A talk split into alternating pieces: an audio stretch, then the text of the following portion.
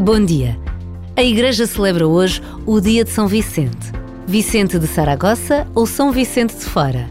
Foi um mártir que viveu entre o século III e o século IV e que se negou a adorar os deuses pagãos. Por essa recusa, Vicente foi martirizado até morrer. Com a invasão muçulmana na Península Ibérica, o corpo de São Vicente foi colocado num barco à deriva no mar, dando à costa no Cabo de Sagres, que passou a chamar-se Cabo de São Vicente. Dom Afonso Henriques resgatou o corpo de São Vicente e ordenou o envio das relíquias do santo para Lisboa por barco.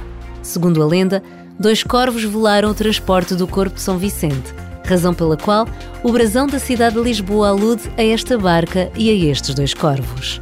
São Vicente tornou-se deste modo o padroeiro de Lisboa e do Algarve.